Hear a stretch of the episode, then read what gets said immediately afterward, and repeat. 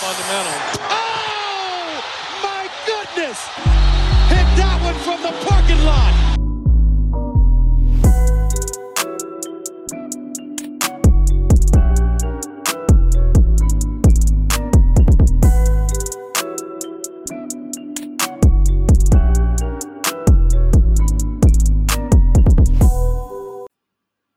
Yes, Leute, herzlich willkommen zurück bei Vom Parkplatz. Und heute haben wir die NBA mal ein bisschen beiseite gelassen, denn es gibt eine WM-Vorbereitung, mehr oder weniger. Äh, Ist ja nicht mehr allzu lang. Ich glaube, übermorgen geht's los. Yes.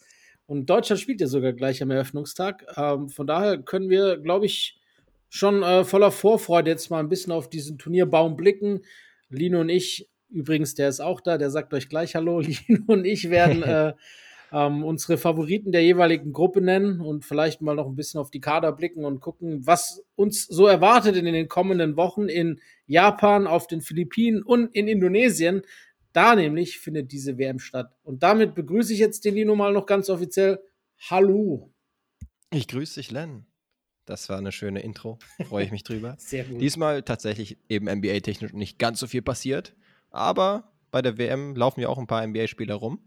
Voraussichtlich. Auch wenn ein paar leider natürlich rausgegangen sind letztendlich und nicht mitspielen werden. Aber das soll doch trotzdem nicht dazu führen, dass wir nicht Spaß an dem Turnier haben werden. Und übermorgen geht es halt tatsächlich schon los. Um 10 Uhr morgens. Ich weiß nicht. Erstens vielleicht die Frage, was hältst du so von den Startzeiten? Um 10 Uhr geht es meistens los, jetzt gerade in der Vorrunde. Und dann ist das letzte Spiel, habe ich mir sagen lassen, so um 15.30 Uhr, äh, meine ich zumindest. Das zweite, glaube ich, ist 14.30 Uhr. Das letzte ist dann wieder ähm, 9 Uhr. Äh, 10.30 Uhr. Nee, nee, das, das, das erste ist das frühe, äh, das späte. Das erste deutsche Spiel ist 14.30 Uhr. Ah, du meinst von den deutschen Genau. Spielen? Ja, ich meine jetzt so so, insgesamt, ja. was sozusagen den äh, Tagesablauf äh, und Spiele gucken theoretisch angeht. Ja. Was hältst du davon so insgesamt? Du, ich kann ja, ich habe ja das große Privileg, mir meinen Tag so einteilen zu können, wie ich das will. Und äh, wenn halt dann WM geguckt wird, wird halt danach oder davor gearbeitet. Das heißt, äh, ich, ich muss niemandem True. rechtfertigen, dass ich jetzt den Fernseher anmache und mich aufs Sofa setze und mir das Spiel angucke. Das ist das große Privileg. Von daher finde ich die Zeiten gar nicht schlecht, weil ähm, das gibt dir die Möglichkeit, den Tag so zu gestalten, wie du willst. Du weißt es vorab, was du gucken willst und du musst nicht diese langen Nächte wie in der NBA äh, mitmachen. Das heißt, ich, ich, ich gucke viel lieber um 9 Uhr oder um 10 Uhr ein Basketballspiel an, als um 3 Uhr nachts. Nee, ich finde es eigentlich auch ganz erfrischend. Wir hatten es jetzt zum Beispiel auch bei der Frauenfußball-WM jetzt zuletzt, wo teilweise dann die Spiele auch an einem Samstag so um 10 Uhr losgingen oder sowas oder um 12 Uhr. Fand ich, dann ist dann immer ein bisschen überraschend, so nach dem Motto, oh, es läuft gerade Ja. oder gerade ist irgendwie das Elfmeterschießen oder sowas, wo ich dann teilweise noch eingeschaltet habe. Aber äh, kann man sich, glaube ich, schon ganz gut dran gewöhnen. Und ja, ist natürlich Du- vielleicht nicht komplett ideal. Du sagst, So das 17 erste Uhr Bier Start kostet. Überwindung, ne? Tatsächlich, ja. 10 Uhr ist natürlich schon selbst für Kölner Karnevalsverhältnisse. naja, okay, an Karneval naja. dann wiederum nicht, nicht. aber an allen anderen Tagen dann doch vielleicht minimal früh. Aber nee, kann man sich schon dran gewöhnen und gerade im Vergleich zu jetzt dem NBA-Schedule, wo es um 1 Uhr in der Regel losgeht, ja, da kann man sich doch eher schon mit anfreunden, finde ich. Ja, es ist immer natürlich situativ unterschiedlich. Wenn du jetzt Schüler bist zum Beispiel oder, oder wie gesagt, halt wirklich in, in einem Beruf arbeitest, wo du halt nicht einfach nebenher irgendwas kurz machen kannst. Es gibt ja viele Leute, die das, auf die das zutrifft, wahrscheinlich ein Gros, dann ist es schon Yes. schwierig. Ich kann mich dran erinnern, weil du den Vergleich jetzt mit der Frauen-WM gezogen hast, das ist ja noch mal ein bisschen länger gewesen, glaube ich, die Zeitumstellung nach Australien. Ähm, Mhm. Ich erinnere mich an die WM 2002, die in China und in äh, Südkorea, äh, in Japan und in Südkorea war im Fußball. Und Stimmt. damals waren wir in der Schule, alt, welche Klasse war ich da? Äh, Zehnte Klasse oder sowas. Mhm. Und äh, da haben wir auch ein paar Mal äh, Schule geschwänzt und sind in, in irgendeine Kneipe auf den Marktplatz gegangen oder so bei uns. Ich kann mich nämlich dran erinnern, noch das England-Brasilien-Spiel, da haben wir Ärger bekommen, weil wir geschwänzt haben. Ähm, hat sich aber gelohnt, dieses Ronaldinho-Freistoßtor zu sehen damals. Kleiner Oh ja. Abstecher dazu. kann mich auch äh, vage auch an das Turnier erinnern, weil Italien natürlich auch weit, äh, weit vorne mit dabei war, beziehungsweise was heißt natürlich, zumindest in dem Turnier waren sie eigentlich ganz gut drauf. Aber ähm, dann haben wir auch einfach irgendwie während der Schulzeit irgendwann in der Aula dann, weil ich ja auf einer äh, bilingualen Ja. deutsch-italienischen Schule gewesen bin, äh, so als Background, haben wir dann auch das Spiel gegen, ich glaube, es müsste Südkorea gewesen sein, wo die Italiener dann äh, ihrer Meinung nach äh, unberechtigterweise rausgeflogen sind, falls ich mich richtig erinnere. Und danach war halt komplette Trauer. Ähm, flossen auf jeden Fall die Tränen und am nächsten Tag war nicht wirklich an normalen äh, Schulalltag zu denken. Also daran kann ich mich noch ganz gut erinnern. Sehr geil. Ja, jetzt sind wir ein bisschen älter, ähm, aber werden trotzdem die WM verfolgen. Yes. Nur halt im Basketball. Genau. Und das erste Spiel, sagst du ja schon am Freitag, für Deutschland ja zum Beispiel, gegen Rui aus der NBA von den Lakers und Japan. Um 14.10 Uhr beispielsweise. Joa, da würde man dann wahrscheinlich auch recht viele irgendwie, zumindest auf einem Second Screen, erwarten, dass sie sich das anschauen. Ja, das ist dann äh, japanische Primetime. Macht ja, ja, Sinn, dass das Spiel für die genau. Japaner abends kommt, wenn schon das äh, Turnier im eigenen Land ist, dass das das letzte Spiel ist. Macht ja schon ja. Sinn, dass das zur besten Sendezeit auch kommt ähm, im eigenen Land. Ist übrigens genau. lustig, äh, vorab vielleicht noch kurz, bevor wir jetzt gleich äh, genauer in den Terminplan reinschauen. Ich habe äh, vorhin noch mal mit Andy Meyer, einem Kollegen und Kumpel von mir gesprochen, der gerade im Flugzeug nach äh, Okinawa sitzt. Äh, Dre ist ja auch auf dem Weg, glaube ich, ab morgen oder heute. Ähm, ja. Und Andy hat gemeint, sie haben schon so eine WhatsApp-Gruppe, weil, glaube ich, 15 äh, deutsche Kollegen quasi sich äh, mittlerweile jetzt in Okinawa aufhalten für dieses Turnier. Von daher ist das ah, bestimmt okay. ganz cool. Und ich habe ihm mal. Kleines Klassentreffen. Genau, ich habe ihm schon mal angeboten und gesagt, bei Seitlands wollte er auch vorbeischneiden. Vielleicht kriegen wir ihn auch mal noch nächste Woche hier rein. Dann können wir mit nach einem von vor Ort reden, wenn es zeitlich passt. Stimmt, ähm, ist ja natürlich bestimmt auch ganz cool. Yes, definitiv. Ja, dann würde ich sagen, äh, du hast schon Deutschland gegen Japan angesprochen. Dann ich hätte zwar gedacht, wir machen das jetzt A bis äh, H, aber du hast ja recht, wir fangen mit Gruppe E an. Nicht nur, weil es die Todesgruppe ist, sondern eben, weil es halt die Gruppe für uns ist, auf die unser Hauptaugenmerk liegt, weil es eben die deutsche Gruppe ist.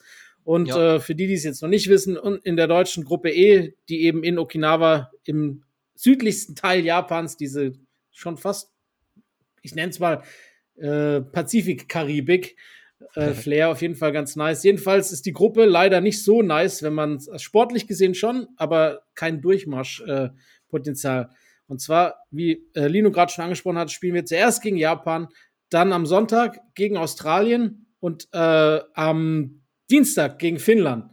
Das sind ja. im Endeffekt, wenn du dir die anderen Gruppen, auf die wir nachher zu sprechen kommen, anguckst, schon, ist das schon, ich würde schon sagen, dass es die Todesgruppe ist. Ja, denke ich, kann man auf jeden Fall sehr gutes Argument dafür machen, ähm, wenn man sich so die Karte anschaut. Ich habe übrigens äh, fälschlicherweise Rui Hachimura jetzt zum Beispiel genannt. Der ist nicht dabei. Bei den Japanern, ja. der genau schon frühzeitig irgendwie abgesagt hatte. Aber Yuta Watanabe Yuta. zum Beispiel ist immerhin am Start. Richtig. Deswegen, ja, ich würde auch sagen, kein leichter Gegner, zumal sie auch noch den Heimvorteil haben äh, im ersten Spiel für die Deutschen. Insofern, ja, ist es ja. schon mal direkt relativ äh, richtungsweisend. Ich weiß nicht, äh, ich würde vielleicht noch kurz was vorschieben insgesamt, wie es dir so geht jetzt vor der WM, nämlich mit der, was so die Vorfreude angeht. Hm, also, ja. wie würdest du sie so von 1 bis 10 betiteln? 5. Ja, ich würde auch so mit so einer Also ich bin, ich bin da nicht so hyped. Gehen. Äh, wie gesagt, ich finde halt das ja. olympische Turnier beim Basketball einfach wichtiger und jeder von den Stars scheinbar auch. Äh, ja. Es ist schon halt einfach ein anderes Turnier, wenn du weißt, Janis spielt, Jokic spielt, Steph spielt, wer auch immer die Namen sind. Ähm, mhm. ich freue mich, weil ich glaube, dass natürlich die deutsche Mannschaft jetzt eine bessere Chance hat, als wenn all diese Namen dabei wären. Allerdings genau. äh, ist es so für mich gerade Offseason ist sowieso dann auch manchmal bin ich froh, wenn nicht so viel Basketball ist. Ich bin die erste Septemberwoche auch noch mal weg, da, ich, da bin ich dann in den USA. Das heißt, da ist zeittechnisch richtig blöd, die WM zu verfolgen. Ähm, ja. ja. wie gesagt, die, ich, die Vorfreude ist schon da, aber äh, jetzt nicht exorbitant riesig. Aber ich freue mich immer, wenn Basketball kommt zu guten Zeiten. Von daher. Ja, genau. Ähm, genau. Nee, äh, bezüglich Japan, ich finde halt, das ist mit, ein, mit Abstand der, der Gegner, den du schlagen musst. Das ist der einfachste Gegner in der Gruppe. Du hast schon gesagt, klar, sie haben Watanabe dabei, aber es ist doch eine schon sehr klein. Ich meine, ohne jetzt irgendwelche Stereotype bedienen zu wollen, es ist eine sehr kleine Mannschaft. Vor allem, wenn Deutschland groß gehen kann. Und wir spielen ja auch oft sehr mit einem sehr großen Lineup, wenn Franz auf der 3 spielt.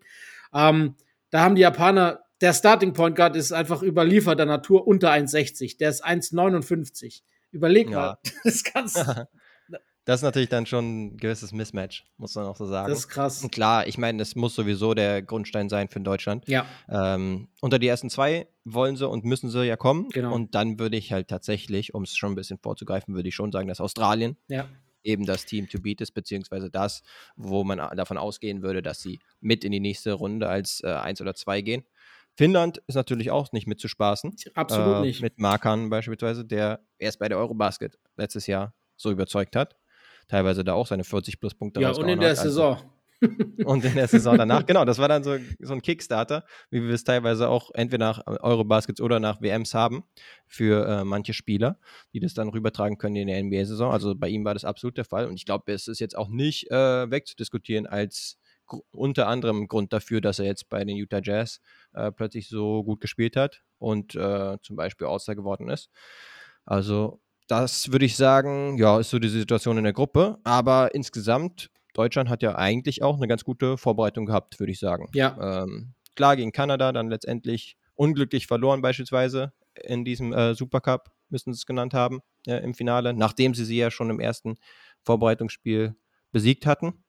Aber ansonsten beispielsweise auch gegen die USA jetzt zuletzt im letzten Test richtig gut ausgesehen, lange Zeit zumindest. Mhm. Dann natürlich, äh, ja, ein bisschen Opfer der Anthony Edwards Show geworden, unter anderem, was schon mal passieren kann und natürlich auch cool anzusehen war. Das war. Aber insgesamt kann man schon ein positives Fazit, auch was die Vorbereitung angeht, ziehen, oder? Absolut. Ähm, das war alles in allem was eine sehr überzeugende Vorstellung. Ich meine, im ersten Spiel noch gegen die Kanadier gewonnen. Gut, da muss man sagen, das war das erste Spiel für die Kanadier überhaupt in, in der Konstellation. Dann mhm. im zweiten knapp verloren. USA knapp verloren, die Griechen deutlich geschlagen, die Chinesen aus der Halle geballert. Das waren vielleicht nicht so Prüfstände, wie man sie sich erhofft hätte. Allerdings ja. äh, gerade das Team USA, also das Spiel gegen die USA, das hat äh, in großen Phasen echt Spaß gemacht, für die deutsche Mannschaft zu schauen. Es ist leider oft so, das war auch letztes Jahr bei, bei der Eurobasket so, dass hinten raus dann irgendwann das Konzept über den Haufen geworfen wird und irgendwas mhm. nicht mehr mhm. so richtig stimmt.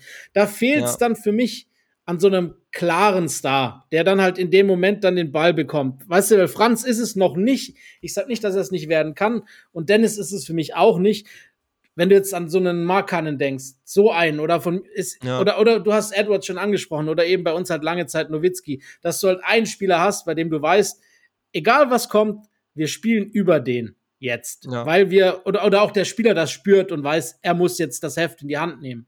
Bei uns versuchen es dann immer wieder welche und es klappt auch in Phasen oft, aber wenn es halt dann so wirklich hart auf hart kommt, gehen dann manchmal so die bisschen die Ideen aus, finde ich und Dennis drive dann manchmal ein bisschen wild und, und äh, entscheidet sich zu spät für den Pass. Und also, das ist für mich so eins der Probleme, die die deutsche Mannschaft in der Vorbereitung wieder gezeigt hat, was allerdings kein genau. neues Problem ist, aber nee. ähm, was vielleicht schon auch in der Kaderzusammenstellung liegt, dass es eben halt, man sagt ja, viele Köche verderben den Brei. Wir haben vielleicht ein paar Köche zu viel, weil der Kader ist extrem gut, in der Breite auch, aber es fehlt diese eine Spitze. Ja, das würde ich auch so ein bisschen als Phänomen äh, erkannt haben. Sowohl bei der Eurobasket letzte Saison auch, beziehungsweise letztes Jahr. Da ist es mir auch schon aufgefallen, war ja eigentlich fast die ganze Zeit äh, dann auch in der Halle äh, bei den ganzen deutschen Spielen. Und da war es ja teilweise, ich erinnere mich zum Beispiel gegen Litauen so, wo sie halt mehrmals ähm, dann in die Overtime mussten und dann äh, sich Schröder und Franz Wagner so ein bisschen abgewechselt haben, wer jetzt den letzten Wurf nimmt und das Gefühl so ein bisschen, ja, okay, klar, musst du am Ende auch ein Play aufzeichnen, als Gordy Herbert zum Beispiel, für einen gewissen Spieler oder einen bestimmten Spieler, der dann eben ja, das Ding loswerden soll. Ob er dann trifft oder nicht, das ist ja dann dem Spieler überlassen. Aber ja, das war dann halt gefühlt, hatte man irgendwie zumindest das Gefühl, ähm, ja, dass beide halt nicht genau wussten, okay, wann sollte ich vielleicht lieber dem anderen äh, die Bühne überlassen wann sollte ich es vielleicht selber an mich äh, heranziehen. Und gerade, ja, du hast es schon gesagt, gerade ein Lauri Markan oder damals ein Dirk zum Beispiel, die können dann vielleicht auch ganz gut äh, vielleicht einen Pumpfake machen und dann an die Leine, äh, an die Freiwurflinie kommen. Sowas ist halt immer gut, ne? Einfach um runterzukommen, auch vielleicht mal einen Run zu stoppen. Was jetzt, ja klar, war jetzt Low Stakes zum Beispiel gegen die USA. Äh, einfach nur äh, wäre das ein guter Testspielsieg gewesen letztendlich. Nicht mehr, nicht äh, viel weniger. Äh, aber ja, sowas einfach auch, um den Run zu stoppen, um ein bisschen Ruhe reinzubringen. Richtig. Hätte ich mir tatsächlich gewünscht ja. teilweise. Und das sind sie uns noch ein bisschen schuldig, dass sie das halt in der Crunch-Time hinkriegen. Hoffentlich jetzt genau richtig getimed, äh, tatsächlich mal bei der WM. Weil ansonsten sieht es ja echt immer gut aus. Die ersten äh, zwei Viertel sowieso immer gefühlt. Also in der ersten Halbzeit sah es wirklich auch in der Vorbereitung immer sehr stark aus. Und dann kam teilweise halt auch durch die Gegner bedingt. Ich meine, gegen die USA war zum Beispiel Halliburton auch richtig gut. Äh, das ist dann teilweise die individuelle Klasse. Aber genau, da kam teilweise so ein bisschen der Einbruch. Da hoffen wir, dass sie da die Kurve kriegen. Ja, eins, was ich noch hinzufügen möchte, was du gesagt hast, das stimmt. Gerade auch, dass du halt dann eben das Foul ziehst. Da kommt eben dann genau dieser Aspekt nochmal zutage. Und es ist einer, wir wissen es alle, es gibt Superstar-Calls. Und wenn du halt wirklich ein All-Star bist oder ein All-NBA-Spieler, dann ja. kriegst du die Calls öfter als ein Dennis Schröder. Das muss man auch dazu sagen. Ja, das stimmt schon. Und Franz Wagner, ja, er versucht da in die Rolle reinzukommen, nimmt auch immer mehr äh, Klatschwürfe bisher ein bisschen unglücklich gewesen, was jetzt nicht so viel zu sagen hat. Die kann er halt auch machen, seine Stepback-Dreier ja. zum Beispiel gegen Mismatches und so, solche Geschichten. Klar, wenn Dennis jetzt draußen war, dann war es irgendwie nochmal noch mehr diese Nummer, okay, wer macht es jetzt letztendlich? Wer traut sich sozusagen den Abschluss zu nehmen? In dem einen Spiel war es zum Beispiel dann Moritz, Moritz Wagner, der jetzt da auch nicht so glücklich aussah, ähm, bei ein, zwei Aktionen zumindest. Aber ansonsten willst du ja auch, dass er äh, mit Selbstvertrauen spielt und zum Korb zieht und so weiter. Aber ja, da sieht es dann meistens oder teilweise nicht so gut aus, was so das Selbstvertrauen angeht. Genau, ich bin dennoch optimistisch, dass Deutschland aus dieser Todesgruppe rauskommt. Ähm, ja. Das, also ich weiß nicht, wer noch, also klar auf Papier Australien, aber ich finde, die Finnen darf man wirklich nicht unterschätzen, weil wahrscheinlich haben sie den besten individuellen Spieler im Roster von dieser Gruppe. Das muss man einfach anerkennen. Und wir wissen alle, was Deutschland auch damals mit einem Dirk äh, gerissen hat und einem Roster, der jetzt, jetzt nicht unbedingt so in der NBA erprobt war zur damaligen Zeit wie jetzt der heutige.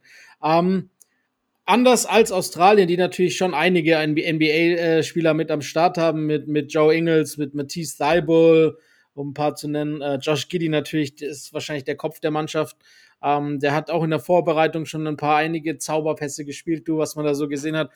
Zum Zungeschnalzen. Ich glaube, dass, dass der richtig Bock hat auf dieses äh, äh, ich weiß nicht, ich finde, der kommt irgendwie bei, bei, bei auf diesem mit Fieberregeln noch mal mehr zur Geltung als vielleicht sogar in der NBA. Da kommt dann auch sein Size noch mal mehr Stimmt. ins Spiel gegen diese Gegner, die dann teilweise eher kleiner sind. Ja, du mhm. hast schon einen extrem guten Kader. Du, allein schon, wenn du überlegst, es spricht ja dafür, dass das, ich meine, Dante Exum hat es reingeschafft und dann Matthew Della Vedova nicht, der es in mhm. fast jeder andere Mannschaft wahrscheinlich geschafft hätte. Das war ein, ein Late Cut. Und äh, ich denke schon auch, dass Deutschland und Australien zusammen da weiterkommen. Es ist natürlich ein enorm wichtiges Spiel, wenn wir jetzt davon ausgehen, dass sie weiterkommen, weil du die Punkte mit in die nächste Runde nimmst. Das ja. heißt, wenn du gegen Australien gewinnst und Australien auch weiterkommen sollte, dann hast du in der Zwischenrunde halt eben diese Punkte gegen Australien schon im Gepäck. Ja, genau. Also zu Giddy definitiv auch, würde ich auch sagen. Da bin ich richtig gespannt auf den. Hatten wir jetzt bei einem großen Turnier bisher noch nicht wirklich gesehen. Aber ich würde ihn so ein bisschen vergleichen. Da gab es ja auch teilweise die Draft-Comp mit Ricky Rubio zum Beispiel. Bloß vielleicht nochmal in, in einen Tick größer. Der äh, Wurf ist teilweise sogar einen Tick besser von draußen. Aber ansonsten haben wir auch Ricky Rubio als MVP äh, vom letzten Stimmt. World Cup haben wir schon dominieren sehen. Das heißt, ähm, das Stage is set, dass Giddy jetzt auch äh, ordentlich reinhaut. Und ansonsten, ja, würde ich auch nochmal Paddy Mills äh, betonen, als äh, Fieber äh, Paddy Mills der immer richtig aufdreht, wenn er dann ähm, wenn das grüne Licht bekommt. Zockt. Genau. Und dann, ja, hast du immer noch ganz gute Spieler, Taibo zum Beispiel. Da erhoffen wir uns wieder, dass er ein paar ähm, Vlogs raushaut, ja, auf YouTube zum Beispiel. Stimmt. Wobei, das hat er, glaube ich, nicht bei der Nationalmannschaft, sondern in der Bubble damals gemacht, als er bei den Sixers war. Aber er hat es auch schon mal in der Nationalmannschaft gemacht. Ah, okay, ja. Dann brauchen wir das auf jeden Fall. Äh, das ist Olympia. wichtig. Und ja, bei, in, in, in Japan hat er das gemacht, bei, bei Tokyo Olympics. Ja, gern mehr davon bitte wieder. Und ja, Josh Green zum Beispiel ist ja auch ein Rising Star, kann man, denke ich, schon von reden, auch in der NBA. Äh, sollte auch in der nächsten Saison zumindest äh, auf jeden Fall eine größere Rolle noch zukommen ich bei glaub, den Mavs. Ja, die Mavs haben ja, sind, glaube ich, gerade sogar in Gesprächen, ihn zu, zu verlängern. Genau. Und der ja, muss vielleicht auch ein bisschen äh, größer spielen, als er ist, weil zum Beispiel Jock Landale ja. letzt, letztens noch absagen musste. Und dann wird es schon ein bisschen dünner auf den großen Positionen für sie. Da könnte dann Deutschland wiederum in einem Spiel, wo sie gegeneinander zocken, könnte dann äh, ganz gut wahrscheinlich unterm Korb äh, aufräumen. Jetzt mit den Thais der Welt, mit den äh, Wagners und Vogtmanns vielleicht. Ja. Also äh, da könnte ich einen Vorteil sehen. Das ist definitiv ja, das, ein Vorteil, da hast du recht. Die, genau, die und das wird ein spannendes Spiel sowieso zwischen den beiden dann. Ja, hoffentlich. ja, ja aber, aber die Größe, da hast du recht. Vor allem äh, muss man noch erwähnen, war die Vorbereitung, man muss ja so ein bisschen, man muss ja sagen, Daniel Theiss war so ein bisschen eine Wundertüte nach der Saison. Er ist ja nicht so wirklich gut reingekommen äh, in mhm. Indiana. Aber ähm, die Vorbereitung für ihn war echt tadellos, finde ich. Also vor allem defensiv wieder mehr, also mehr wie der alte Thais ausgesehen, wenn man es jetzt so nennen mag. Und offensiv ja. äh, hat er auch phasenweise echt gut, äh, gute Momente gehabt. Dieser einmal pro Spiel Dennis auf Thais Aliop ist natürlich Standard, der muss. Ja, ähm, obligatorisch. Aber, aber ja, also ich finde, das ist ein guter Punkt. Das ist, der, das ist auch ein Vorteil, den Deutschland suchen muss. Wahrscheinlich brauchen wir das nicht sagen, die Trainer wissen das. ähm, Mhm. wo Stärken und Schwächen sind, aber da kannst du dann eben dieses große Line-Up gut und gerne nehmen, dass du halt dann mit drei, vier größeren auf dem, auf dem Platz stehst. Genau. Ich denke auch, ja, sie haben auch relativ viele NBA-Spieler, beziehungsweise extrem viele NBA-Spieler tatsächlich im Vergleich, aber jetzt vielleicht auch nicht den absoluten Superstar. Klar, einen Josh Giddy kann man als kommenden Star vielleicht bezeichnen, auch wenn er da vielleicht noch ein bisschen äh, eine Entwicklung durchmachen muss. Aber ansonsten hast du ja zum Beispiel jetzt, was möglicherweise Superstar-Potenzial angeht, eher einen Lauri Markan in der Gruppe, würde ich sagen. Und dann ist es halt aber eine gut ausgeglichen aufgestellte Australien-Truppe, wo wir uns dann doch wahrscheinlich einig sind, dass die schon die größte Konkurrenz für die Deutschen darstellen. Sollten zumindest. Absolut, ja. Und dann, äh, dann, wenn wir jetzt schon die deutsche Gruppe hatten, dann müssen wir, glaube ich, aber auch, wenn wir Gruppe E sind, auf Gruppe F gucken. Das sind dann die Gegner, die in der Zwischenrunde uns drohen. Die Ja. Gruppe ist jetzt auf dem Papier bis auf Slowenien mit Luca nicht wirklich äh, so mit Namen besät, die einen die Zunge schnalzen lassen. Also du hast Slowenien, Mhm. du hast Venezuela, du hast Kap Verde und du hast Georgien. Ja. Das sind alles schon noch irgendwie so Basketballnationen. Also gerade so Venezuela ist auf jeden Fall auch eine Basketballnation. Äh, Georgien sowieso, das wissen wir alle, spätestens seit Sasa Pachulia fast das All-Star-Game geschafft hat mit Millionen Stimmen aus Georgien. Stimmt. Das war wild damals. Ich glaube, der hat über eine Million, anderthalb Millionen Stimmen aus Georgien geha- gehabt. Und die haben jeden Tag mit Proxys und allem einfach so, ich habe mit einem mal da gesprochen gehabt, weil der auch, äh, ich habe da die ganze Zeit von georgischen Leuten bei OpenCourt DMs bekommen und gesagt, ich soll mal für Sasa Pachulia Werbung machen und so. Ganz verrücktes, äh, verrücktes Ja, gefühlt hat es auch dafür gesorgt, dass sie dann im Nachhinein Ja. noch die Regeln fürs All-Star-Voting geändert haben, damit sowas äh, dann nicht wirklich umgesetzt wird. Das war ja kurz davor, dass wirklich Sasa ein Starter Das war die Sasa-Rule sozusagen. Ja. Nee, aber, aber wenn wir ehrlich sind, ähm, da geht natürlich Slowenien mit Luca als Favorit äh, in die Gruppe und dann äh, bleibt abzuwarten, wer sich da dahinter herauskristallisiert. Auf dem Papier würde ich sagen, es ist Georgien.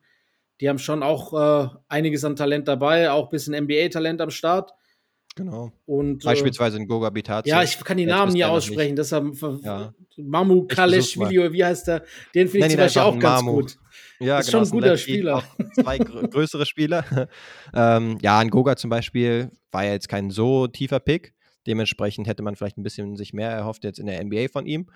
Aber ja, vielleicht können die ein bisschen ärgern, aber letztendlich geht es ja dann doch äh, in dieser Gruppe um die Luka Doncic Ja. Show.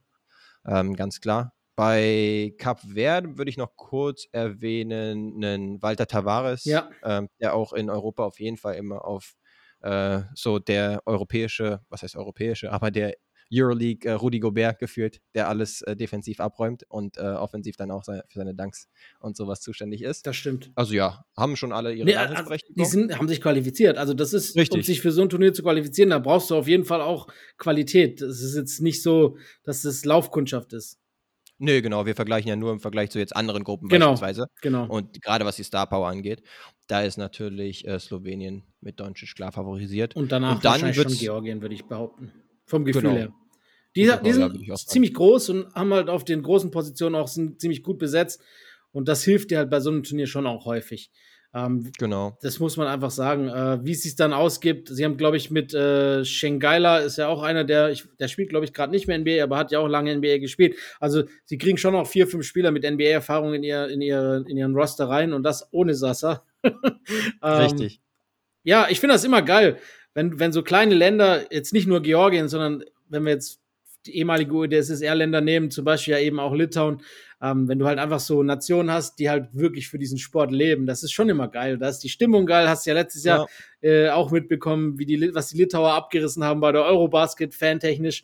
Ja, das und, war und, crazy. und die Georgier sind ähnlich positiv verrückt.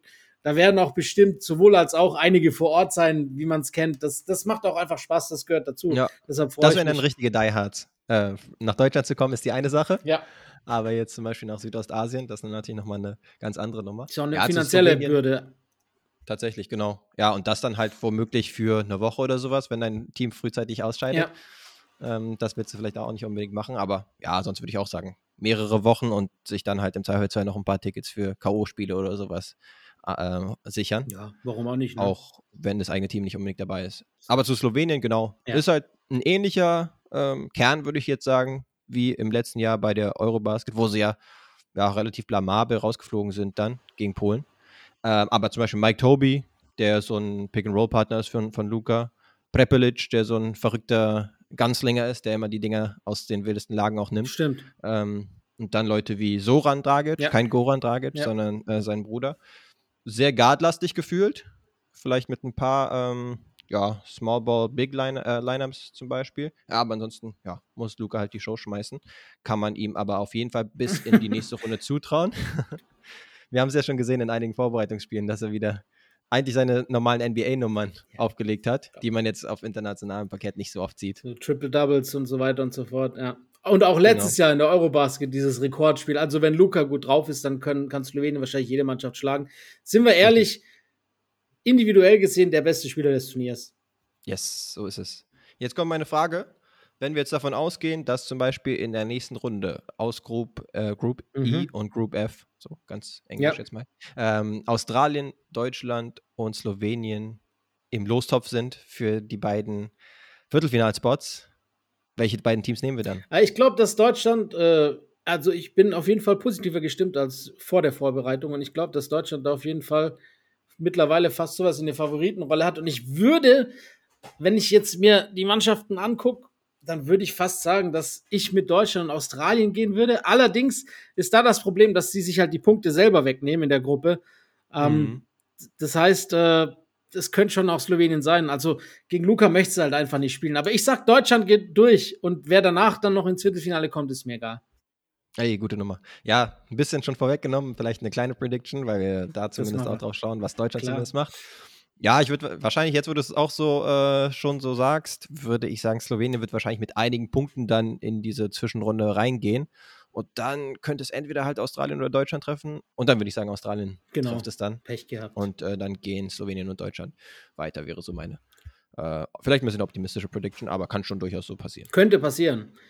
Yes. Dann würde ich sagen, gehen wir jetzt systematisch noch vor. Wir gucken ein bisschen auf die Gruppen. Vielleicht nicht ganz so ausführlich wie jetzt die deutsche Gruppe, sonst sind wir übermorgen noch da. Ähm, Gruppe A mit Angola, Italien, der Dominikanischen Republik und dem Gastgeberland, eines davon, die äh, Philippinen. Also, ganz klar, Topfavorit in der Gruppe ist Italien. Die sind, glaube ich, ohne Niederlage in die Vorbe die, durch die Vorbereitung marschiert. 6 zu 0. Alles platt gemacht, was kam. Teilweise auch äh, ordentliche Gegner platt gemacht sehr, sehr erfahrene Mannschaft. Ja. Ähm, mit, mit Luigi D'Antome, Simone Fontecchio, Nicolo Melli ähm, und so weiter und so fort. Das sind einfach Spagnolos dabei. Es fehlt, wie bei Deutschland auch, in der absoluten Spitze vielleicht so ein Star. Noch Ja. mehr als in Deutschland, würde ich sagen, weil du hast zwar eine geile Mannschaft, aber es ist nicht, jetzt nicht so diese NBA-Spieler dabei, auch nicht von dem Kaliber wie jetzt Franz oder Dennis. Aber ähm, die Mannschaft macht Spaß. Ich finde, äh, was die gezeigt haben, was man so gesehen hat in der Vorbereitung, hat Hand und Fuß gehabt. Die Gruppe ist jetzt nicht so sonderlich schwierig. Die Philippinen sind komplett andererseits. Die haben natürlich mit Jordan Clarkson einen, der dann auch, wir wissen alle, Greenlight Clarkson, äh, wenn er, kann sein, er macht eins von 24, es kann aber auch sein, es fallen 15 und äh, dann macht er halt seine 40 plus. Dafür ist er da. Aber die Vorbereitung der Philippinen war jetzt nicht so ähm, erfolgsversprechend. Die haben gegen Mexiko verloren zum Beispiel. Das war auch ein bisschen ein komisches Spiel. Angola Ja. ist äh, auf jeden Fall wahrscheinlich eine der afrikanischen Powerhouses, was Basketball betrifft, aber es sollte auch gegen Italien eigentlich äh, den kürzeren ziehen. Und dann haben wir noch die Domrep, die halt eigentlich für mich wahrscheinlich die zweitbeste Mannschaft in der Gruppe ist. Nicht zuletzt wegen äh, Carl Anthony Towns. Der hat ja im letzten Vorbereitungsspiel gegen Spanien wieder seine Townsend Shenanigans durchgezogen, als er zweimal abfällig dem Referee die gleiche Geste gegeben hat und dann rausgeschmissen wurde. Get him out of here. Ja, da möchte ich auch ein bisschen was von sehen. Gehört dazu, WM, oder? Ein paar Shenanigans, ja. Die, die Schiris, die sich nichts gefallen lassen äh, und äh, nicht irgendwie in Richtung Starbonus oder sowas gucken, äh, wird schon witzig zu sehen sein. Aber ja, bei Italien würde ich sagen, der Star ist fast der Trainer. Ich erinnere Stimmt. mich einfach letztes Jahr dran, äh, wie der zum Beispiel Janis angesprungen ist geil. nachdem er vorher rausgeschmissen wurde in dem Spiel. Also der war, ich will, will nicht wissen, ähm, wie viel Kaffee äh, Das er sich reingezogen brutal. hat vor, vor und während des Spiels. Also sagen wir es mal so.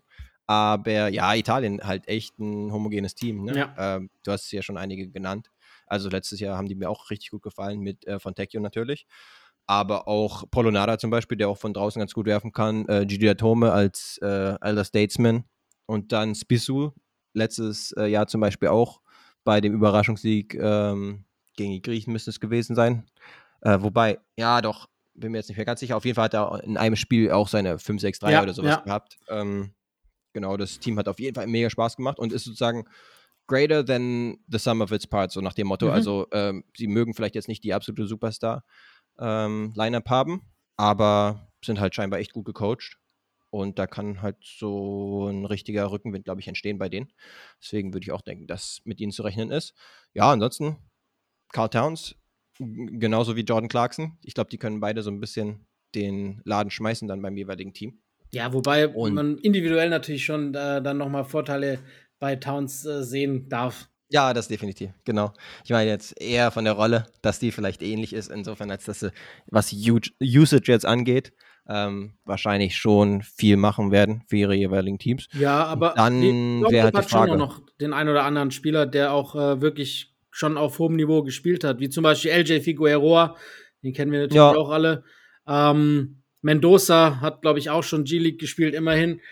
Mhm. Und, und wie gesagt, die Philippinen haben halt wirklich bis auf diesen Kai Soto, der ja schon mehrere Jahre jetzt im Dunstkreis äh, der NBA und äh, also sag mal so, die philippinischen Basketball-Aficionados, A, zum allerersten muss ich sagen, ich freue mich riesig, dass die die Chance haben, eine WM zu hosten, weil es gibt keine Nation, die so positiv Basketball verrückt ist wie die Philippinen. Ähm, Ja. Auch nicht die Litauer, auch nicht die Georgier. Diese Mann die, die Philippinen leben Basketball. Und wenn man sagt, Ball is life, dann redet man eigentlich nur über die Philippinen. Das ist Ja. wirklich pervers und das ist richtig schön, dass die dieses Turnier mit veranstalten dürfen. Leider, und das ist jetzt das große Aber, ist halt die Mannschaft international gesehen nicht ganz so konkurrenzfähig, wie man sich erhoffen könnte. Es fehlt Mhm. vor allem in der Spitze, es fehlt in der Breite und es fehlt in, an Größe.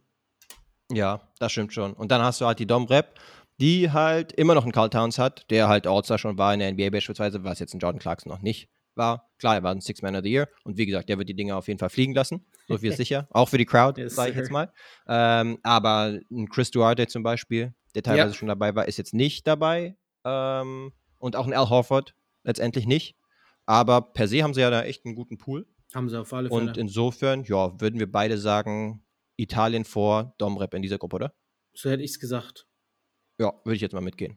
Gut, dann äh, die treffen dann quasi auf die zwei weiterkommenden der Gruppe B.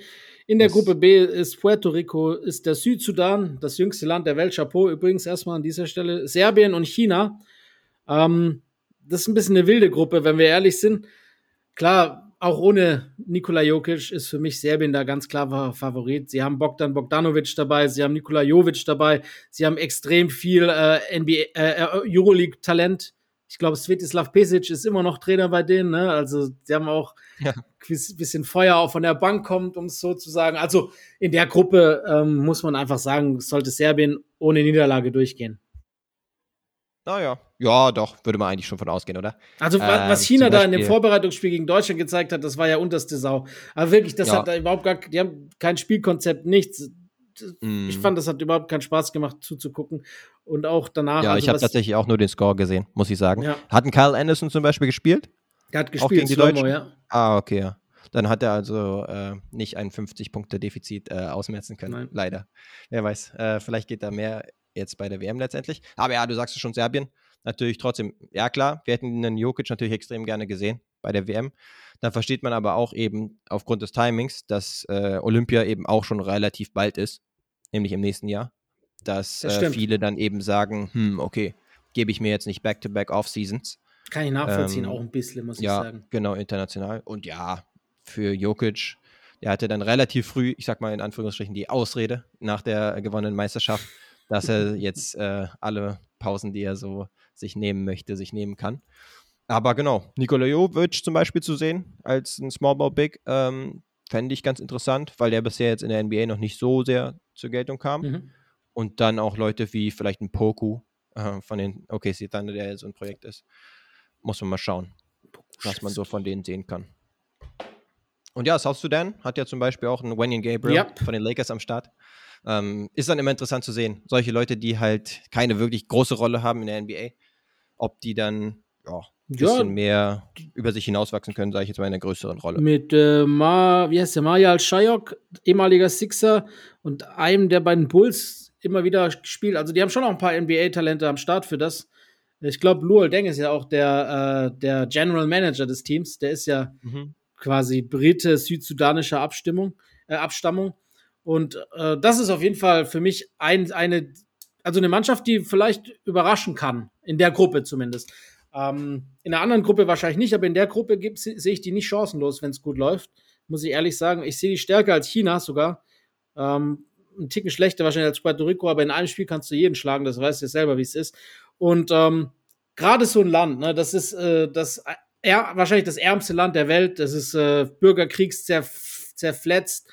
Ähm, das ist wirklich äh, leider, also es gibt nur ärmste Verhältnisse dort. Das ist wirklich ganz, ganz traurig, ähm, ja. was, was da schon seit Jahren vor sich geht, äh, mit, mit de facto Regimen, mit Militärputschen, mit mit wirklich auch, auch teilweise Menschen, die abgeschlachtet werden, mit Hungersnöten, mit auch mhm. mit Naturkatastrophen wie der Flut, die es jetzt letztes Jahr gab, wo so viele Leute dran gestorben sind. Also das ist wirklich ein Land, das, äh, das einfach mal, äh, ich weiß nicht, ob es überhaupt Leute gibt, die die Möglichkeit haben, dort das groß zu verfolgen, aber ich würde es ihnen gönnen, dass sie auf jeden ja. Fall, weil sowas sorgt ja dann auch trotz alledem, bei aller, bei aller Negativität dann trotzdem für ein bisschen Freude. Und äh, deshalb, ich, ich hoffe, dass äh, die weiterkommen und das würde mich sehr freuen. Genau. Ja, Luol Deng hat absolut seine Finger da im Spiel. Ähm, war zum Beispiel der Coach jetzt bei der Quali, wo sie elf aus zwölf Spielen dann gewonnen haben. Ja. Und äh, dann hast du auch noch einen Head Coach Royal Ivy, ah, ja, der teilweise auch in der NBA gespielt hat. Richtig. Und jetzt auch äh, eine Weile schon in allen möglichen äh, Coaching-Staffs unterwegs ist. Ich glaube, als Skill Development Guy und so weiter bei OKC teilweise, wo er auch gespielt hat. Insofern, ja, ein bisschen NBA. Ähm, Flair ist da am Start. Und genau, wir würden es ihnen, glaube ich, beide wünschen, dass sie da zumindest ein paar Erfolgserlebnisse hinkriegen. Ja, so ist es. Ähm, yes. Ja, was gibt es noch zu be beachten auf diese, in dieser Gruppe? Also über China haben wir eigentlich alles gesagt. Puerto Rico habe ich jetzt auch nicht so auf dem Zettel, muss ich sagen. Ähm, ja, was würdest du da sagen? Ich, ich, ja. Also sie haben sich, ich meine, Tremont Waters kennt man natürlich, äh, Philip Wheeler auch, da gibt es schon noch einige, die man wirklich kennt. Äh, Christopher Ortiz. Ähm, ja, schlecht sind die nicht, ne? Ist die, ich ich, ich frage mich nur, wie die sich qualifiziert haben, jetzt wo man die Bahamas gesehen hat, wie die abgegangen sind in diesem olympischen Qualifikationsturnier. Wie jetzt zum Beispiel eine Mannschaft wie die Bahamas es nicht geschafft hat, sich für, für die WM zu qualifizieren, aber, aber Puerto, ja. Puerto Rico hat es geschafft. Ganz das finde ich sowieso ganz spannend, äh, wer jetzt da alles assembled wird, teilweise auch für die Bahamas, ne? nämlich mit DeAndre Ayton, mit Eric Gordon, Eric Gordon aus allen Leuten und dann äh, auch Buddy Hield. Ja, insgesamt ganz spannende Konstellation. Darüber können wir auch kurz quatschen, dass es halt äh, hier bei der äh, Weltmeisterschaft die ersten sieben Teams schaffen, äh, direkt sich zu qualifizieren für Olympia nächstes Jahr. Und insgesamt gibt es ja nur zwölf Teams, die teilnehmen bei Olympia. Das heißt, der Rest ist natürlich auch sehr umkämpft. Und falls jetzt Frankreich zum Beispiel, auf die wir später auch noch kurz kommen, ist auch noch unter die ersten acht, also ins Viertelfinale packt, dann, äh, genau, dann wären die sozusagen all set. Aber ja, dann sind halt nur noch vier Spots übrig und da äh, sind sich natürlich einige Nationen jetzt am Betteln ja. und sind irgendwie gefühlt am Auf Aufrüsten. Ähm, es geht ja, gerade gab es die Qualifikation fürs Quali-Turnier, was dann auch noch stattfindet. Und dann wird sich herausstellen, wer dann so dabei ist, letztendlich alles. Genau. Ja, das ist immer spannend, weil wie gesagt, das ist schon die Königsdisziplin, die Olympiade in, äh, im Basketball, muss man einfach sagen, auf internationalem Level. Ähm, Ganz genau. Was sagt man dann, Gruppe B? Ich sag, der Südsudan überrascht und geht zusammen mit Serbien durch. Hey.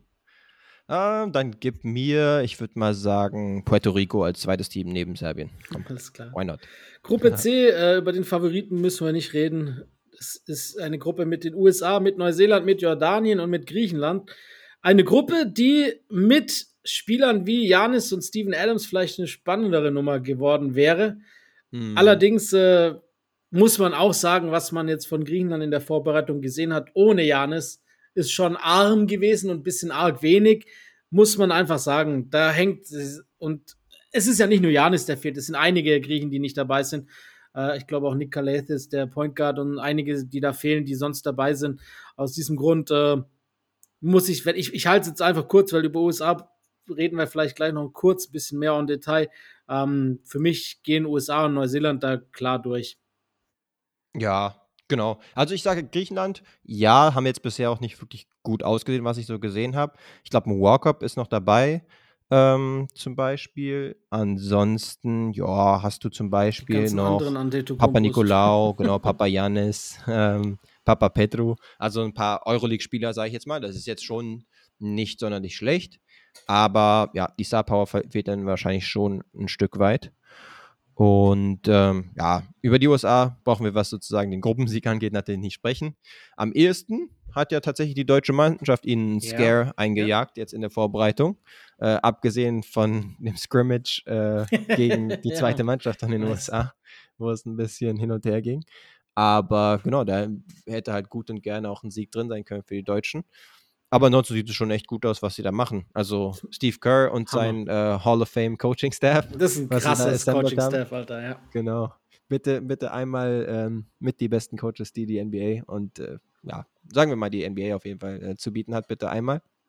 Ja, was die da so auch an Intensität reinkriegen, auch im defensiven Ende, finde ich jetzt nicht unbedingt selbstverständlich. Ja. Und dann ja, ja. müssen wir über ähm, einen guten Anthony Edwards, glaube ich, kurz sprechen, weil der wirklich das Ding an sich gerissen hat jetzt in den letzten Spielen und natürlich gerade in der zweiten Halbzeit gegen Deutschland, wo er gerade in der Crunch-Time komplett den Takeover gestartet hat. Ja, ja, der ist der beste Spieler im Kader. Der ist, ich habe es immer gesagt, für mich ist das einer der absoluten Superstars in der Zukunft. Wurde zwar eine Zeit lang dafür ausgelacht, mittlerweile lacht keiner mehr.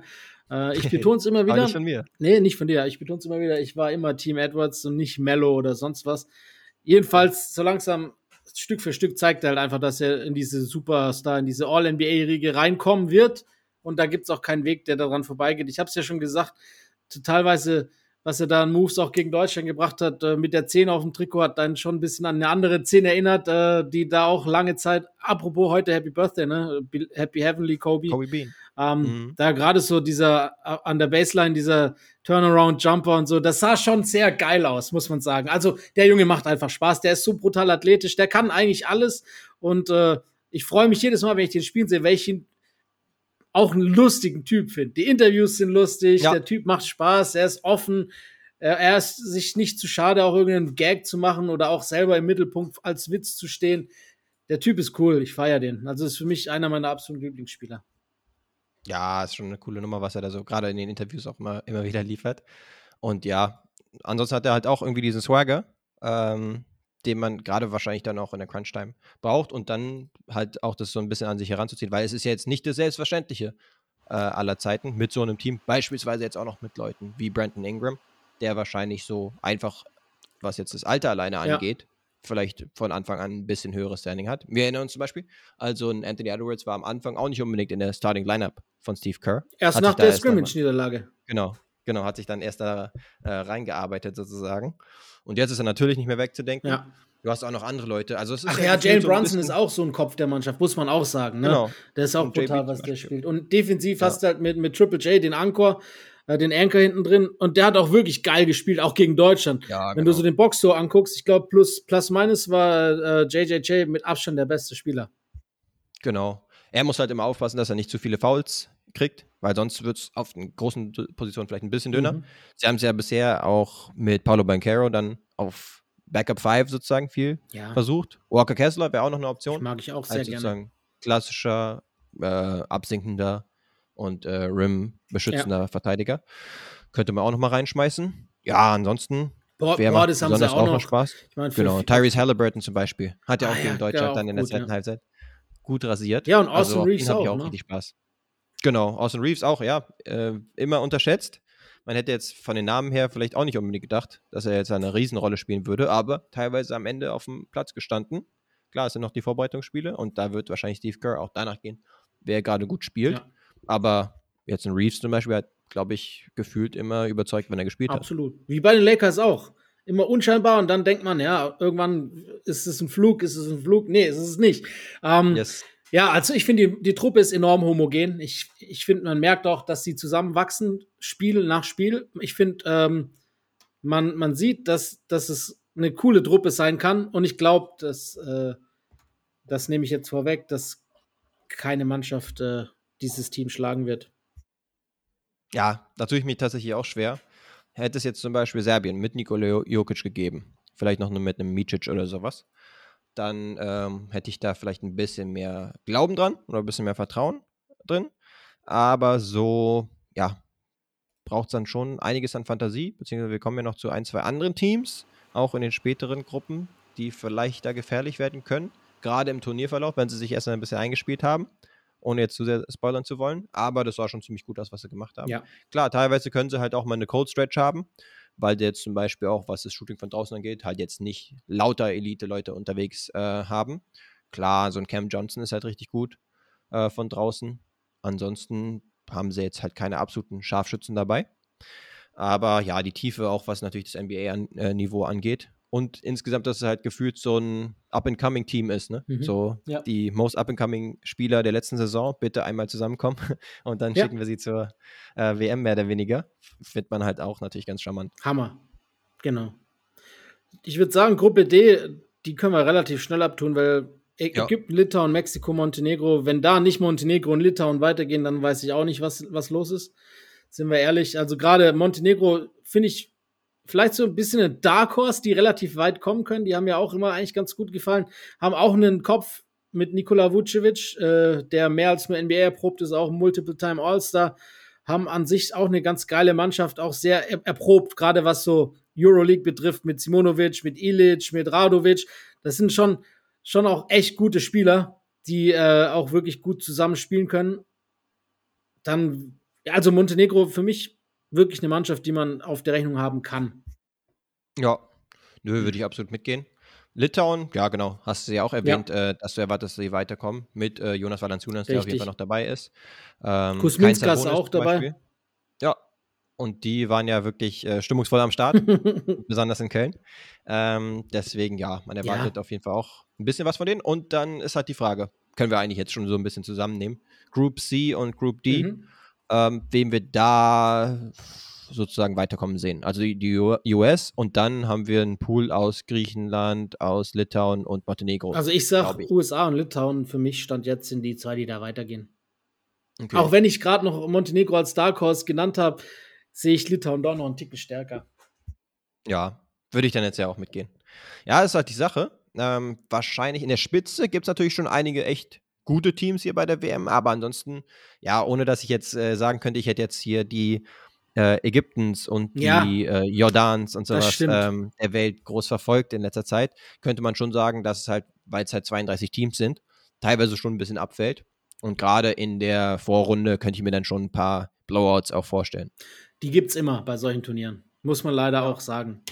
Ähm, da war halt die Eurobasket schon ziemlich dicht ja. und hatte echt viele gute Teams und auch gute Spiele. Ja, gut, da ist halt ist die, die, die Talentdichte halt einfach höher auf dem alten genau. Kontinent. Das ist ja bei einer Fußball-EM auch anders im Verhältnis zu einer Fußball-WM. Das yes. hört sich halt immer blöd an. Natürlich ist, ist es richtig, dass die ganze Welt sich qualifizieren darf, aber wenn du überlegst, was für Teams teilweise aus Europa nicht dabei sind und dann Teams, die dabei sind, ich möchte jetzt keine Namen nennen, ähm, dann ist es halt so. Aber wir haben ja, ich meine, Europa hat ja schon die meisten Teams, von daher wäre es ja Quatsch, noch mehr zu haben. Also schon richtig alles. Yes, ähm, ich auch. Gruppe G und H fehlen noch. Da sind auch ein paar Heavyweights am Start. Ihr habt es ja schon mitgekriegt. Ein paar fehlen noch, die wir noch nicht nennen konnten. In Gruppe G ist äh, der Iran, ist Brasilien, ist Spanien und die Elfenbeinküste. Auf mhm. den ersten Blick kristallisieren sich da eigentlich auch zwei Favoriten raus, oder? Ja, natürlich Elfenbeinküste und Iran, oder? Ja, ja richtig, na klar. Brasilien und Spanien natürlich. Also bei Spanien ist es tatsächlich so ein bisschen ausgedünnt letztendlich, was sozusagen die NBA-Power zum Beispiel Aber angeht. Ricky Rubio. Das stimmt. Und Ricky Rubio, der MVP des letzten Turniers, ist erstmal raus. Ähm, Shoutout an ihn auf jeden ja. Fall, dass er gesagt hat, wegen seiner mentalen Gesundheit möchte er jetzt erstmal einen Schritt zurück machen, was die Basketballkarriere angeht. Absolut Respekt dafür. Und äh, hoffentlich sehen wir ihn wieder. Ich hatte ja schon mal in einem vorigen Pod erwähnt, dass ich äh, eine gewisse Bindung zu ihm habe mit dem Trikot. Das heißt, ähm, genau, route da auf jeden Fall für ihn. Ja, aber auch ansonsten, also gefühlt kannst du wen auch immer du magst, äh, bei Spanien aufstellen. Und äh, Scariolo kriegt es trotzdem hin, ja, es ist mindestens so. ins Finale zu kommen. Gefühlt. Und es liegt halt auch daran, dass der Kern gefühlt 450 Jahre schon zusammenspielt. Wenn du einfach mal so auf den, auf den Kader guckst, ich nenne jetzt nicht alle, aber so Sergio Llull, äh, Rudi ja. Fernandes, Alex Abrines, Victor Claver, dann die beiden äh, Hernan Gomez, Santi Aladama, ein bisschen neuer, aber Usman Garuba, das sind einfach so 80 Prozent spielen, müssten eigentlich 50 sein. Wie alt ist Sergio, Sergio Yui? weißt du? Oder, ja. oder Rudi Fernandes, dass der überhaupt noch spielt. Manchmal, das macht es aber halt echt charmant, ne? Ich ist geil, geil, ist geil. Die Jungs manchmal erschrickt man aber. 60. Turnier hintereinander gefühlt dabei sind. Ist, manchmal vergisst man, dass es die Spiele überhaupt gab. Ich hab, bin auch erschrocken bei diesem Qualifikations, zum Qualifikationsturnier bei dem Argentinien, dass Carlos Delfino noch spielt, Alter. Was zur Hölle? Das ist, so das ist echt krass. Dank noch Stimmt. mit 41 in Reverse-Dank, Alter. Aber trotzdem. Echt? Hat er, ja, hat er rausgehauen. Das war richtig lustig. Nee, aber, aber deshalb muss man Spanien halt auch einfach immer auf der Rechnung haben. Weil das Konstrukt genau. stimmt, weil kein Spieler größer ist als das System. Und das ist immer wichtig. Und weil sie einfach, der Erfolg gibt ihnen halt einfach recht. Es ist so. Genau. Letztes, letzte, Eurobasket, letzte Weltmeisterschaft. Du hast einfach Spanien immer am Start und die liefern, wenn es halt zu liefern gibt. Punkt. Genau. Ich würde höchstens sagen, halt ein Lorenzo Brown nicht am Start, der auf jeden Fall eine Riesenrolle gespielt hat. Hat er, ja. Bei der Eurobasket letztes Jahr. Dann im Zweifelsfall dann auch so ein bisschen der ja, Shot Creator war, ja. ja dem man mal den Ball gegeben hat. Klar, ein Olian Gomez zum Beispiel, der vielleicht der größte der war, glaub, Star MVP, ne? ist. Genau, der wurde dann letztendlich der MVP. Aber ich glaube, Brown war jetzt nicht unbedingt weniger wichtig. Aber ansonsten sagst du es schon. Also wie gesagt, ist halt einfach ein homogenes Team, was äh, ja eingespielt, einerseits eingespielt ist mit den Oldies, aber auch ein paar neue dabei hat, wie jetzt ein Aldama zum Beispiel und ein Garuba. Vielleicht, vielleicht sehen wir dann wieder im Finale Anthony Edwards gegen Bo Cruz. Da oh ja. wieder. Stimmt, wir hatten es ja einmal in einem äh, Vorbereitungsspiel Richtig. auch. Ne? Die Szenen waren auf jeden Fall wieder Gold.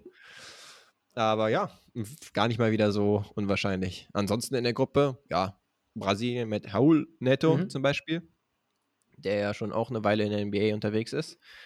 Ähm, ja, mit denen ist auch ein Stück weit zu rechnen, aber spätestens im Viertelfinale sehe ich sie jetzt nicht mehr, ja. weil es ja auch noch ein paar Teams gibt im, in der Gruppe H. Ne? Mit, mit Christian Felicio und Bruno Capcolo noch einige NBA-Talent, also mit NBA-Erfahrung, sind schon wirklich Huertas auch, ne? Ähm, mhm. Ist schon eine gute Mannschaft und in der Gruppe sollte es auch einfach reichen. Weiter dann wahrscheinlich nicht. Ja, das stimmt. Ja, stimmt. Marcelinho Huertas ist immer noch dabei ähm, der sich teilweise in der NBA auch versucht hat. Ja, und warum es auch nicht weitergehen wird als die nächste Runde, sieht man, wenn man die Gruppe H noch hinzufügt. Das yes. ist wahrscheinlich die zweite, in Anführungszeichen, relativ Todesgruppe. Naja, ja. ebenfalls sind zwei Heavyweights drin und zwei Top-Favoriten wahrscheinlich oder erweiterte Top-Favoriten mit Kanada, mit Frankreich, äh, dann dazu noch Lettland und Litauen. Äh, Entschuldigung, Lettland und der Libanon. Mit Litauen mhm. wäre es noch härter, aber ich glaube, äh, bei allem Respekt an die beiden Els, die werden selbige kassieren. ja, good one. Aber ja, bei äh, Lettland haben wir zumindest noch einen Davis Bertans, äh, mittlerweile OKC Thunder, der die Dinger fliegen lassen wird, auch aus 8, 9 Metern vielleicht. Aber ansonsten, ja, geht es natürlich um Kanada und Frankreich, die auf jeden Fall auch mindestens im erweiterten äh, Medaillenkreis sind, wenn nicht sogar mit Favoriten drauf. Also wahrscheinlich so von den Odds also von der Wahrscheinlichkeit würde ich tatsächlich denken, dass sie da weit vorne sind, ähm, was jetzt Medaillenchancen angeht. Und klar, wir haben jetzt zum Beispiel keinen Victor Wembanyama bei Frankreich. Ja. Wir haben aber dafür noch Rudi Gobert. Wir haben noch äh, Nick Batum, der gesagt hat, dass er noch bis nächstes Jahr spielt und dann aufhört. Ja, glaub, sowohl was Vereinsball angeht, als auch. Hat er gesagt, genau. Ich meine, eine Olympiade im eigenen, in der eigenen, im Wohnzimmer ist ja schon was Besonderes. Da kann genau. man auch mal dann aufhören. Das ist dann schon potenziell. Ja, ich meine, Nando De Colo, äh, der Mann, dessen Namen nicht gegoogelt werden sollte. Also, die haben schon noch hier, Jabusele, schon auch eine gute Truppe zusammen, auch ohne jetzt äh, Wemby oder Fragezeichen Embiid. Genau, nee, das ist schon eine gute Truppe. Lessor, Mustafa Fall, also gerade auf den großen Positionen. Und dann ja, auch ein Elio Kobo oder sowas. Also äh, hat man ja letztes Jahr auch schon gesehen. Da haben sie auch tatsächlich keinen schönen Ball gespielt, muss mhm. ich sagen. Bei der Eurobasket haben mich echt gar nicht überzeugt. Ähm, ja, defensiv halt mit Rudi Gobert. Also da geht, ist nicht wirklich was drin in Richtung Ring, weil äh, die Fieberregeln ihm da auch noch Absolut. mehr helfen, weil er da länger in der Zone alles. parken kann. Genau, und den da wegtippen kann. Ja, das ist wahrscheinlich auch irgendwie eine Umstellung, äh, auch eine gedankliche, die man erstmal äh, vollziehen muss als Spieler, dass man da dann rantippen kann. Aber ist natürlich gerade für einen Rudi echt eine gute Waffe. Ja, und ansonsten, ja, sie haben halt, wie gesagt, nicht heute überzeugt, genau, das war mein Gedanke aber sind trotzdem eben ins Finale gekommen. Und ja, ist jetzt nicht unvorstellbar, dass es ähnlich aussieht. Aber ähnlich wie wenn jetzt, also diesmal sehe ich es nicht, weil, wie gesagt, Kanada haben wir gleich noch, Spanien, die beiden müsstest du ja einen davon schlagen, um überhaupt erstmal ins Viertelfinale zu kommen, weil du ja dann mit denen in dem nächsten Pool bist, sozusagen. Ähm, und das kann ich mir nicht vorstellen, weil für mich auch Frankreich Kanada klar unterlegen ist auf dem Papier. Ähnlich wie bei Spanien zählt das aber bei Frankreich oft auch nicht, wie du es gerade schon angesprochen hast. Auch letztes Jahr mm. irgendwie, und am Ende ist doch immer das Finale Frankreich gegen Spanien, hat man ja auch letztes Jahr dann gesagt. Ne? Ähm, genau. Aber die Kanadier sind schon nach den Amerikanern das mit Abstand bestbesetzte Team. Sie haben den einzigen All-NBA First-Teamer am Start, der in der, nee, Luca ist auch dabei, Entschuldigung. Zwei, ey, immerhin zwei sind dabei, ne? Ja. Ähm, ja, sie haben halt, also mit, mit RJ Barrett, wir haben es gesehen, der hat in diesem zweiten Spiel gegen Deutschland komplett äh, durchgedreht. Ich glaube, 13 von 14, davon 8 oder so von außen. Äh, ja. Sehr RJ Barrett untypisch auf jeden Fall. Sie haben. Äh, Beziehungsweise teilweise würde ich noch hinterfragen, was die deutsche Defense da so ein bisschen gemacht ja. hat, weil klar, macht es natürlich schwieriger, wenn er erstmal auch von draußen ein paar Dinger trifft. Dann musst du näher ran. Aber ansonsten waren es echt auch einige Drives über die linke Seite. Ja. Und das sollte bekannt sein im Scouting Report, dass das, der Mann äh, primär über links scout und dann wohl. ein bisschen Volleyball raushaut und so weiter. Also das habe ich nicht ganz verstanden, aber okay, dann war er halt im äh, unwiderstehlichen Superstar-Modus kurz unterwegs. Das weiß man nicht nur in New York eigentlich, da hast du recht. Ja, aber mit, mit, äh, mit mit äh, Nikhil Alexander Walker, mit Shea Gilgis Alexander, Dylan Brooks, äh, Lou Dort, Kelly Olynyk, Dwight Powell, also alles mehr als nur erfahrenes NBA-Personell. Und genau. äh, das, das, die große Frage ist, kriegen sie es als Team auf, auf, aufs Parkett? Das erste Spiel gegen Deutschland hatten sie ja noch verloren, das zweite dann gewonnen. Also man hat wahrscheinlich ja. auch in ihrer Vorbereitung einen Prozess gesehen. Also so ein, die, sie sind auch als Team gewachsen.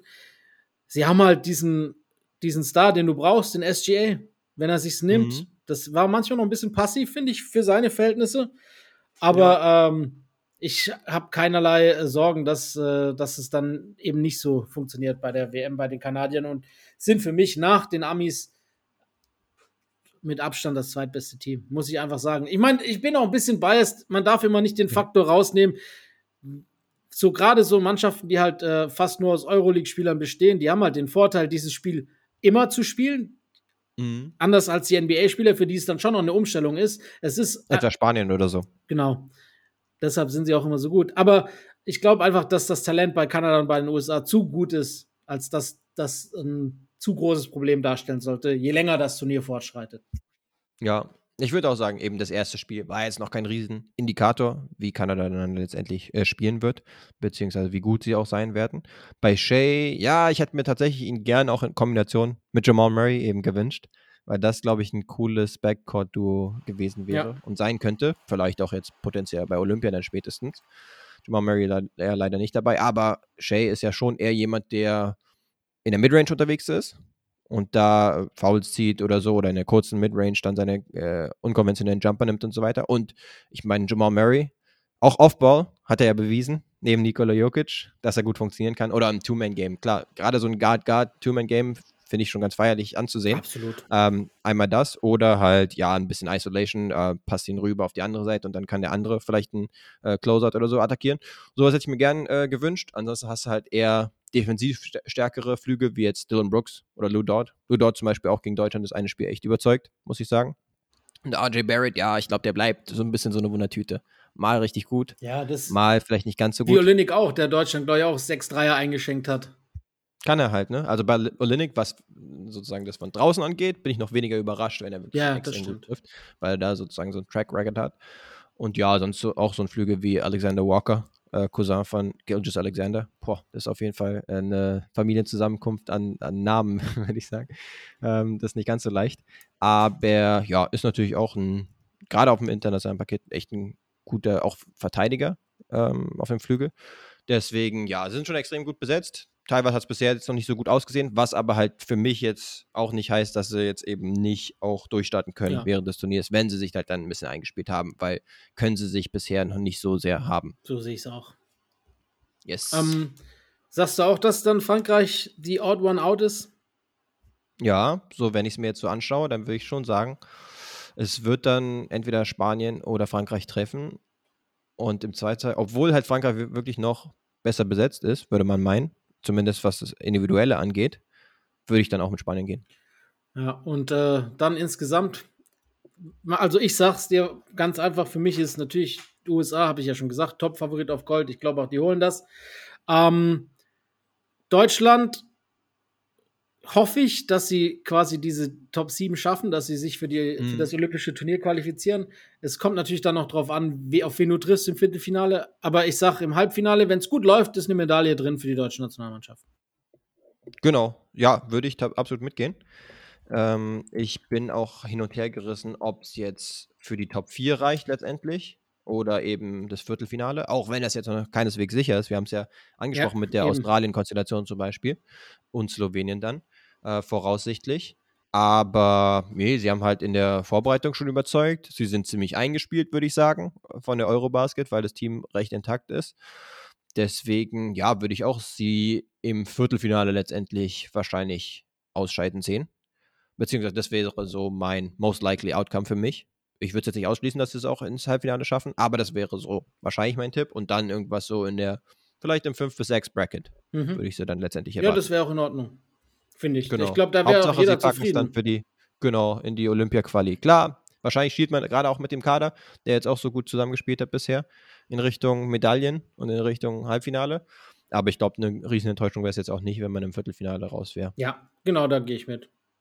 Ja, bleibt Yes. abzuwarten. Wir werden es auf jeden Fall noch ein bisschen weiter verfolgen, schätze ich mal, dass wir nächste Absolut. Woche schon ein bisschen schlauer sind. Die Gruppen sind ja, glaube ich, schon vorbei. Nächste Woche. Schnell, geht flott. Genau, es geht echt schnell voran. Vier Tage oder so, Beispiel. fünf Tage ist das Ding durch. Genau, alleine am ersten Tag. Straffer sind's zwei, Zeitplan, vier, Alter. sechs, sieben Spiele? Acht Spiele? Ja. Direkt am ersten Tag. Ja, ich glaube, Deutschland Freitag das erste und Montag das letzte, ne? Mhm. Highlight-Spiel am ersten Tag am Freitag, direkt Kanada gegen Frankreich. Ja. Nenne ich einen Banger, um 15.30 Uhr. Ja, aber Muss man dann vielleicht den Second Screen anschmeißen. weil Deutschland gegen Japan auch spielt. Mm, ja. Deshalb gibt Deutschland gegen Japan ist ja 14-10. Genau, das, das am Ende dann hinten raus. Wenn Deutschland gewonnen hat, dann umschalten. Yes, genau. So werde ich es auch Hoffen wir es mal. Nice. Nun gut, ähm, dann kann die WM also kommen. Ich würde sagen, was immer kommen kann, ist, äh, wer bin ich und Guess the Deadline. Das ist einfach Standard. Das darf natürlich auch bei der WM-Ausgabe nicht fehlen, weil äh, macht ja auch Spaß und ich bin gespannt, ob wir heute wieder äh, mühelos davonkommen. Yes, we shall see. Ich glaube, ich Frage, bin dran. Wie immer, ne? Ja. Ich bin dran mit Guess this Deadline. Habe ich aufgeschrieben. Du darfst gerne raten. So, Let's do ich it. sag's so schon mal vorab. Ich habe mich nicht bei Fieber bedient. Ah, okay. Also, ich habe äh, dies folgendes Deadline: 21 von 37, Uh. 4 Rebounds, 2 Assists, 1 Steal und 55 Punkte. 55 Punkte. Und ansonsten nicht so viel den Ball gepasst, habe ich jetzt so in Erinnerung und auch ansonsten nicht mega viel Statsheet-mäßig gemacht. Ja. 55 hätte ich jetzt als erstes Michael Jordan gedacht mit dem Double Nickel. Ist er das? Das ist natürlich der Double Nickel. Ich habe gedacht, ich Hey. mach's dir heute ein bisschen einfacher. Es ist das Double Nickel Game Musste das legendärste 55-Punkte-Spiel Ja, sein. mit Nummer 45 auf dem Rücken. Stimmt. Relativ kurz nach dem Comeback. Genau. Sein, ich weiß nicht, wie viel das Spiel. Im Garten. Auf jeden Fall. Ja, es ist natürlich ein legendäres Spiel. Aber genau, ansonsten jetzt Rebound-technisch und das ist technisch nicht ganz so viel gemacht. Aber er hatte ja auch alle Hände voll zu tun, viel zu scoren und viele Würfe zu nehmen. Ne? Was waren es? 37 Ja, Versuche? 21 von 437. Immer noch Immerhin vier Quote. Dreier. Ach, tatsächlich. Die habe ich nicht erwähnt, weil sonst wärst du vielleicht nicht auf MJ gekommen. Stimmt. es muss, wa- was? 95? Äh, es war, und zwar, ich kann dir das genaue Datum sagen, wenn ich es nicht gerade geschlossen hatte, ich glaube 28. März. Ah, okay, ja. Ja, 28. Das war dann März die 95. Saison. Wo sie rausgeflogen sind gegen die Orlando Magic. Richtig. die vergessene genau, man spricht nie drüber. Man sagt, äh, Genau. die Rockets sind zweimal Champion geworden ohne Jordan, aber Jordan hat doch gespielt. Ja, ja, man kann es halt verschiedenermaßen auslegen. Machen wir auch ne? Er jetzt nicht heute. Machen wir ein anderes Mal Machen auf. Finde ich gut. Aber was wir auf jeden Fall aufmachen ist, wer bin ich? Du bist wieder dran Ja, zu raten. Ich habe wen mitgebracht. Und zwar habe ich einen Spieler, der 14 Jahre gespielt hat in beiden Jahrtausenden. okay. Genau. Zweiter Fact, ich bin ein Western Conference Point Guard. Western Conference Point Guard, okay. Einen habe ich schon im Yes. Kopf, aber ich höre mir noch einen, einen äh, weiteren Stat an. Okay, machen wir es so. Ähm, dritter Fact, zeitweise bin ich knapp mit meinem Team in den Western Conference Finals gescheitert. Ja, dann äh, ist auch den, den ich schon nach der zweiten Sache sagen wollte. Ich nenne es jetzt einfach mal. Ähm, ich sag Mike Baby. That's him. Yes. Richtig. Yes. Mike. Ich hätte noch am Start gehabt. Äh, vierter Fact: Beste Saison war 21 Punkte im Schnitt und ist jetzt retired und dafür ziemlich Breit. massiv geworden. Breit geworden. Er ist letztens auch nochmal irgendwie ein Video gedroppt.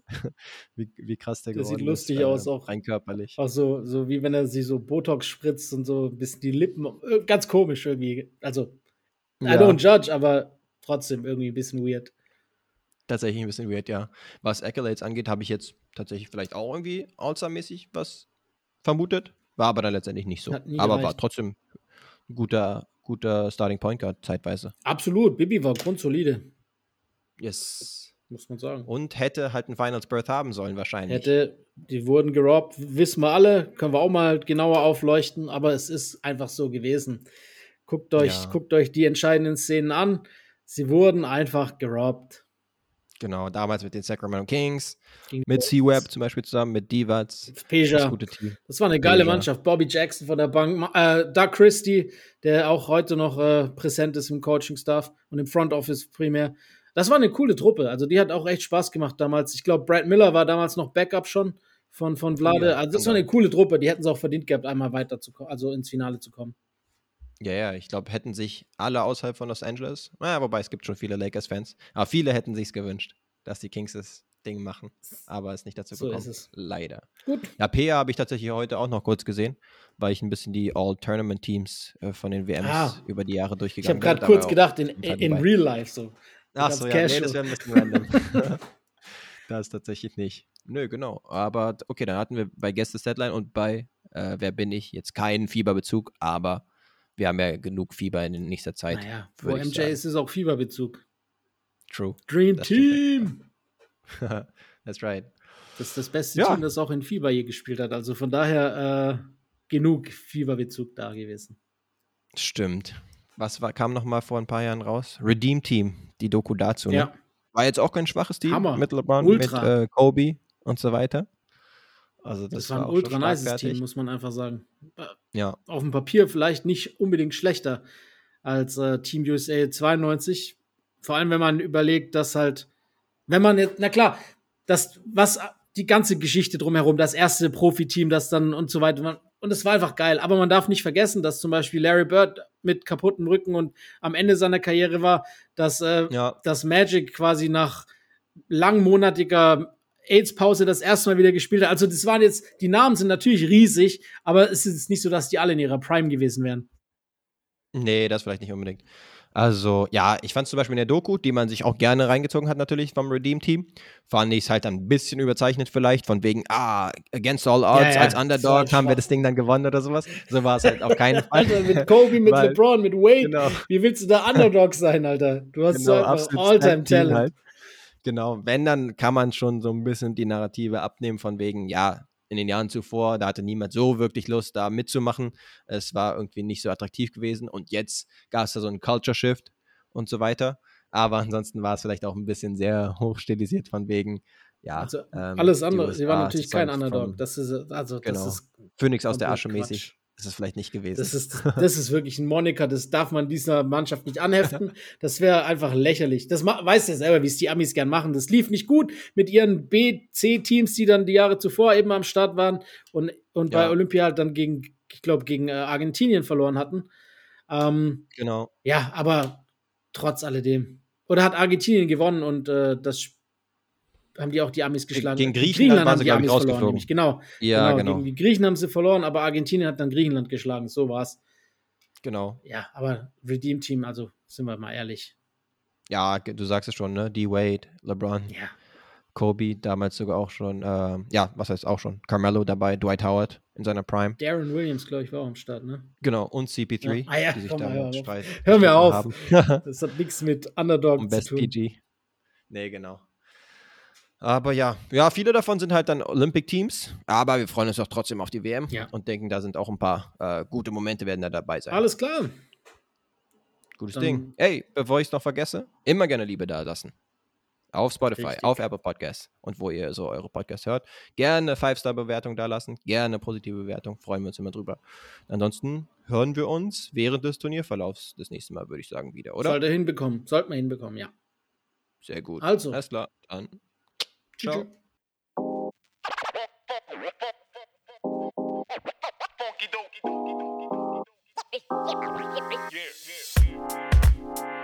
Uh, you know what? The thing is, I never wore Nike shoes until I signed a Nike contract. Um, all through college, we wore Converse. And uh, up to that point, my favorite shoe was an Adidas shoe. And I remember they were so fake, Jordan was spelled with an E. Um, different things you may see, different cultures that be able to change. It's kind of how you look at fashion different ways. Absolutely. That look damn good on you, by the way. Yeah, it's good. every detail counts. You know, for at least, at least for me it does. And, and if you can make a shoe as light as possible, um, without compromising fit, you know, stability and things of that nature, then it gives you an advantage. It gives you a clear advantage. theme song in my life is, is Coming in Hot by Lecrae.